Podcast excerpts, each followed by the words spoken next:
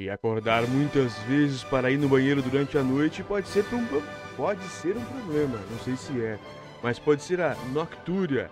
É o artigo científico de hoje da BBC Brasil, que vem direto da BBC Londres, com certeza, e aqui diz: muitas idas ao banheiro no meio da noite. O que é a noctúria e como evitar? Ele vai dizer o que é este problema e também como evitar, mas não com achismos é sempre com opinião e eu apenas leio com pequenas reações. Então o artigo é, ó, a uma hora do dia 5 de setembro, então é novinho, novinho. Ana Isabel Como Cuenca, Antônio Sampiero Crispo, que são o pessoal da inteligência extrema da BBC, que é o The Conversation, muito interessante. Vamos lá. Esses dias os pais de uma amiga estavam reclamando que não dormiam bem. Somando ao fato de serem mais velhos, acordam muitas vezes para ir ao banheiro e pela manhã acordam bastante cansados. Preste atenção, neste artigo é rápido, mas é importante. Essas queixas são mais comuns do que pensamos e têm nome: noctúria adulta. Segundo a Sociedade Internacional de Continência, ela é, de, é, definida exatamente como uma necessidade de acordar para urinar pelo menos duas vezes à noite. Olha, não é tanto às vezes assim. Pelo menos duas vezes. Duas vezes é pouco, pensando bem. Então, cuidado para não confundir as coisas e também cuidado para não deixar as coisas acontecerem sem ter um diagnóstico mais profundo depois que, que ouvir e ler comigo esse artigo. Este problema que afeta o sono e a qualidade de vida é mais frequente à medida que envelhecemos. Estima-se que 3 em cada 5 pessoas com mais de 70 anos sofram com isso, embora também possam ocorrer em idades mais jovens e afeta igualmente homens e mulheres. Uma ampla gama de causas. Duas causas podem dar origem à noctúria: diminuição de capacidade da bexiga e ou aumento de produção da urina, conhecida como polúria. No primeiro caso, estamos falando de um órgão com capacidade de 300 a 600 ml, que pode ser reduzida por dois fatores. 1. Um, uma alteração anatômica. Nos homens, é mais comumente devido à hipertrofia benigna da próstata, e nas mulheres, a obesidade e o prolapso dos órgãos pélvicos. Problemas 2. Problemas funcionais como síndrome da bexiga hiperativa, cistite e infecções. No que diz respeito à polúria, a produção noturna de urina costuma diminuir devido à ação do hormônio antidiurético, mas à medida que envelhecemos, a liberação dessa substância é reduzida à noite. Essa é uma das principais causas, embora várias doenças também possam antecipá-la, como diabetes, estados endemastosos causados por insuficiência venosa, insuficiência cardíaca, hipertensão arterial, além do aumento da ingestão de líquidos à noite e consumo de cafeína, álcool ou tabaco.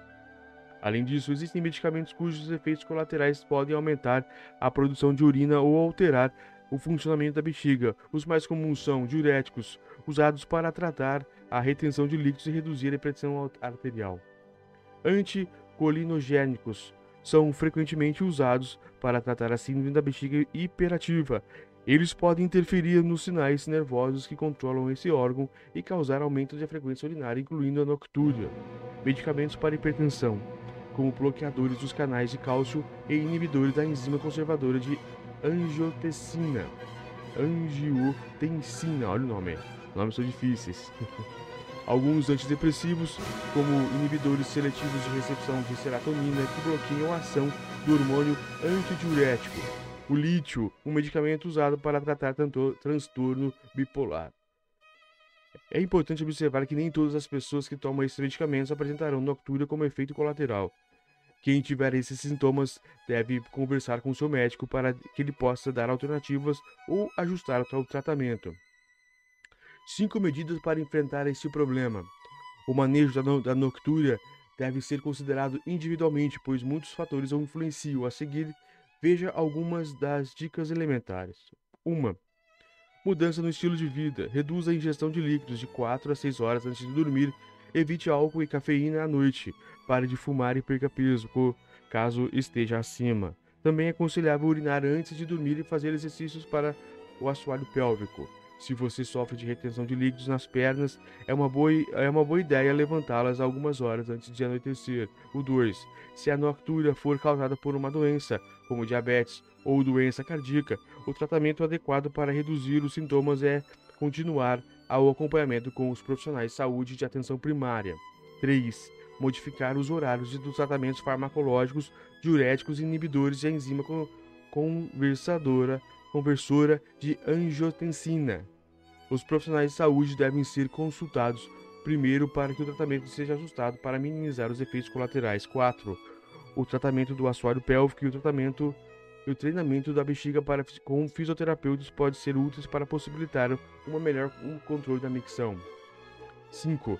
Às vezes, após avaliação individual, o médico ou a médica pode prescrever medicamentos para tratar a, a poliúria noturna, diuréticos administrados no meio da tarde, análogos do hormônio antidiurético e antidepressivos tricíclicos que aumentam a produção do hormônio. Em resumo, Embora a noctúria seja comum nos idosos, ela não deixa de afetar o sono e, consequentemente, o descanso e a qualidade de vida. É aconselhável consultar os profissionais de atenção básica de saúde que farão uma avaliação individualizada, considerando desde hábitos de vida até revisão de medicamentos e outras patologias. Este artigo é de Ana Isabel Cobo Coentro, professora titular da Universidade de Castilha de La Mancha, UCLM, na Espanha, Antônio Sampiero Crespo, que é especialista em urologia e serviço da saúde de Castilha-La Mancha, da Universidade também na Espanha. Este artigo foi publicado inicialmente no The Conversation e livre na BBC Brasil.